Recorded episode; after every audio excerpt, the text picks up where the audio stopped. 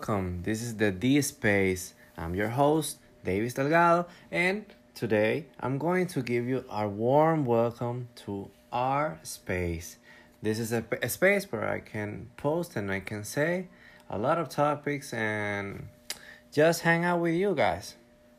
Today, we're going to talk about how to be a better person.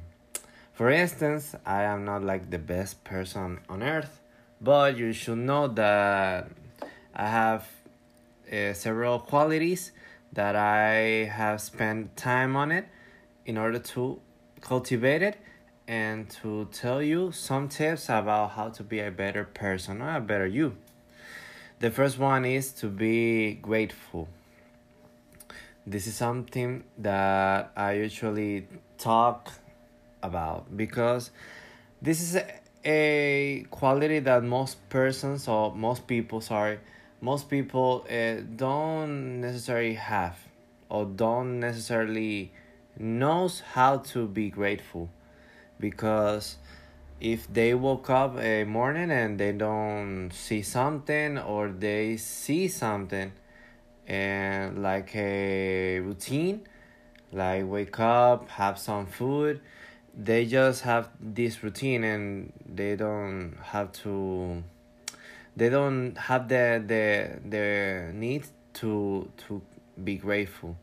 And this is a quality that i need you to to work on it because you you have to be thankful for everything you got and everything that goes into your life because this is something that other people don't don't have or don't have the same thing that you do. So this is something that that is very important. The other one is to greet everyone you meet. This is an amazing and important thing that you should work on it because even if it's at the morning or at night you should be a greeter not a hater because this will help someone someone's day this will improve someone's day because you don't know how bad is someone's day. For me if someone uh, says hello or good evening or or uh, just a simple good morning it will improve to me a little bit and help me smile or have a better attitude. This is a, a very important. And the other one is to be kind. You need to practice some acts or some random acts of kindness. You have to be be kind of others to others because it it can help you or it can help give you a sense of like purpose and makes you feel like less isolated like you should be that you should be doing like uh, paying a compliment to a stranger like saying oh that's a nice sweater. Uh, I like it. Like being nice but not be creep. You can be uh, kind, not not be unpolite, and you can buy some lunch some from from some of your colleagues. That's a that's a good way to to be kind. Send a card to a friend. Send a text that you care about that to that you care about that person, because maybe that person doesn't doesn't have someone to to to be to have. They they don't have this person. And this is something that you need to be pretty conscious. You can be you can make a donation in someone that needs. And the other one is get enough sleep.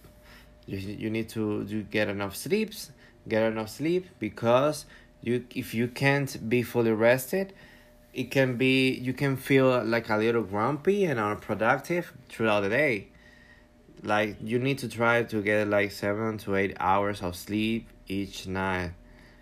And you need to and something that helps me a lot is to breathe in some stress situations. Like if something stressful happens to me and I I have like five seconds or five minutes. It depends of the of the quantity of of the stress.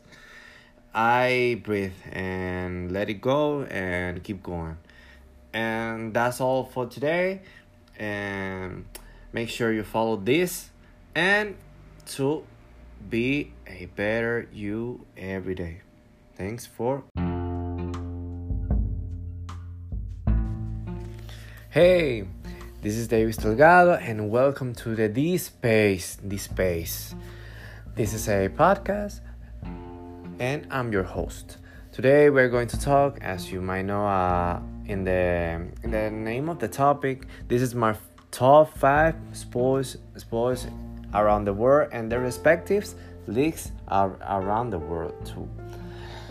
Let's say this because the sports are a big part of my life and week to week these these sports are like one of the most important things that I actually care about in the weekend and throughout the week because uh, it gets people going, it gets me going, and I love it.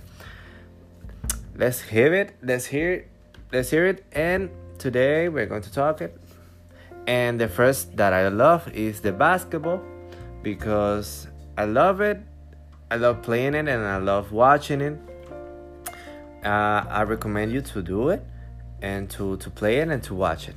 The first one of the leagues that I actually love, and I mean, I think it's the, the best one to watch, is the NBA, the National Basketball Association. It is located in America, United States and it has such amazing teams like historical historical ones like the uh, Lakers, Celt- the Boston Celtics, the New York Knicks, Chicago Bulls, and there so there is other leagues like the Euro Euro League.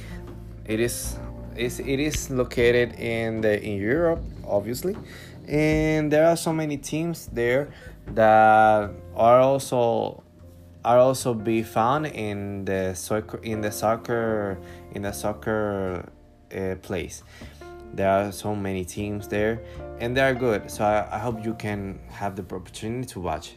The other one is soccer, and I love so many leagues around the world, like La Liga. It is located in Spain. There are so many teams like Real Madrid, Barcelona, Atletico, Premier League there are so many good teams and i think for me it is the best one because it is so competitive. There are so many teams like manchester united city arsenal tottenham liverpool and there are so many more and everyone there has a chance to take the, the title. The bundesliga it is amazing and there are so many teams like bayern dortmund borussia dortmund rb leipzig and that is the League of Germany, the Serie, the the the the League of Italy, Serie A. And there are so many uh, teams good that are good like Juventus, um, Inter de Milan, Roma, and others. And the the France League, the the Ligue 1, it is way too good, way too good. Uh, there's like teams like PSG, um, Olympique de Lyon, Marseille, Reims, and others. I love it. I love it. For me, basketball and soccer are the the best sports for uh, around the world. And the other one is the the American football.